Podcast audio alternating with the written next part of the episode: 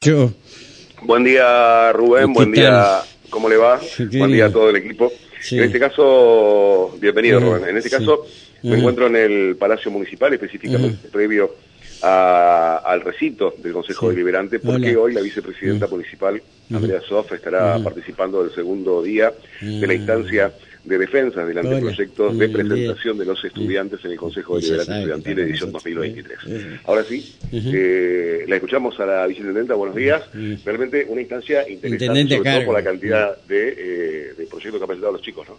Sí, bueno, ahora empezó realmente la instancia del Consejo Deliberante. Tenemos etapas previas que ustedes nos han acompañado también de capacitación y de darles a los chicos las herramientas para este momento en el cual ellos exponen su proyecto, lo defienden y bueno, tienen su interacción ¿no? con el jurado.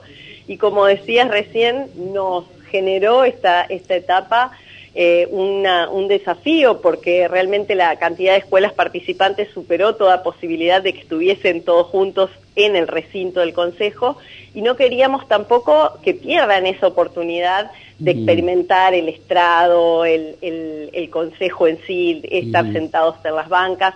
Entonces, bueno, tenemos hoy tomado de alguna manera el Palacio Municipal, están los chicos en, en, el patio, en el patio que además ha sido renovado, que hoy está con una muestra fotográfica y ahí tienen una pantalla gigante donde van siguiendo eh, las sesiones, el debate que, están llevando adelante los sus compañeros en el recinto.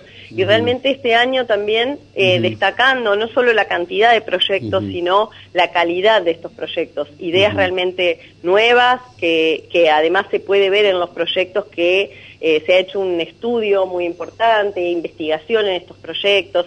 No es que está presentado copiando y pegando algún otro proyecto, sino que realmente se han hecho de cero y con mucho análisis detrás. Y bueno, realmente esto es muy bueno, muy bueno no solamente para nosotros, para los chicos como instancia educativa, sino bueno para la ciudad, porque permite que estos proyectos después sean ordenanzas, puedan aprobarse y puedan disfrutarse luego eh, esta idea por todos los paranaenses. ¿cuántos colegios participan de esta instancia? De esta instancia están participando 27 escuelas y 37 proyectos, porque pueden presentar eh, dos proyectos por escuela. El día de hoy tenemos 14, ayer tuvimos 14, y bueno, y el restante van a estar mañana defendiendo la última tanda de, proyectos.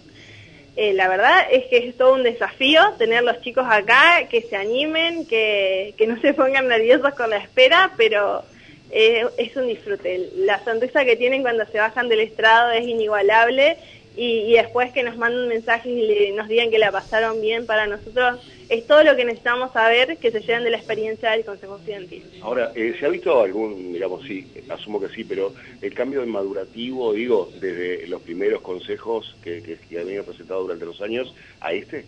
Sí, se nota mucho el crecimiento no solo del equipo en sí, nuestro, de aprender, y reaprender cómo funciona el Consejo Estudiantil, cómo brindarle las herramientas que necesitan y también en respecto a los equipos escolares, tipo las instituciones han crecido en animarse, en decir, bueno, no, no es solamente un trabajo práctico, vamos a investigar, y ya se hizo como una tradición el participar en el Consejo Estudiantil. Y lo bueno es que los docentes que trabajan en una escuela se van a otra y dicen, bueno, está bueno el Consejo Estudiantil, sumate. Entonces, ese cambio y ese crecimiento que hubo dentro de la comunidad que nosotros formamos es increíble. No hay un docente que nos diga que él no la pasó bien. Gracias, muy amable. ¿eh? Bueno, ahí teníamos la palabra Rubén. Ahora le voy a poner un segundito a, Andrea Sof para que lo salude a usted. Está Rubén No la molestes tanto, pobre Andrea. Hola Andrea, buen día. Hola Rubén, ¿cómo, ¿Cómo te estás, mi querida? Bien, bien. Una, una sola, una sola pregunta eh, para, para todos estos temas. Lo, lo, lo, los criterios a utilizar en cuanto a la, a la base de proyectos, eh, ¿son libres o hay determinados eh, tópicos que ustedes les van, les van dando a los chicos? No, los temas son totalmente libres, cada uno puede elegir. Sí, lo que hacemos a, los efectos de acompañarlos y de darles herramientas es eh, reunirlos y hacer, este, de acuerdo a la temática en la cual ellos estén interesados, que puedan tener reuniones con los distintos secretarios de las diferentes áreas o de un área específica en la cual estén trabajando para que puedan sacarse las dudas, preguntar este, y darles otro tipo de información de primera mano para que después puedan elaborar su proyecto. Obviamente, y en la información totalmente libres. En la información está la formación y escuchaba la, la chica esta que hablaba que ellos ya habían expuesto, ¿no? Eh, eh, entonces, al exponer, ustedes se van enterando sobre, eh, bueno, qué tipo de proyectos van presentando. ¿Hay alguno que a tu criterio haya sobresalido por, por, por sobre los demás y que no exista en, un proyecto con antecedente en el digesto municipal?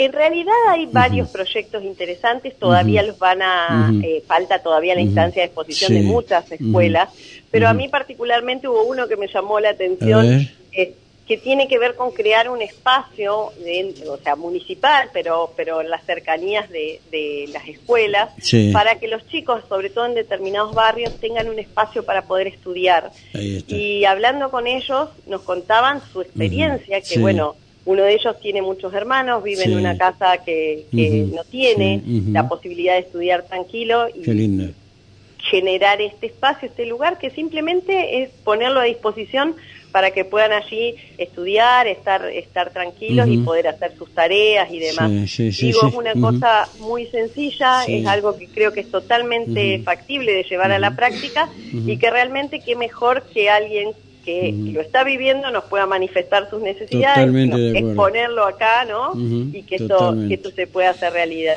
Andrea, te agradezco muchísimo. ¿eh? gracias, gracias por gracias a ustedes por estar siempre. Por favor, gracias, gracias, gracias. Eh, gracias, Guillermo, gracias. Hasta luego, hasta luego, hasta luego.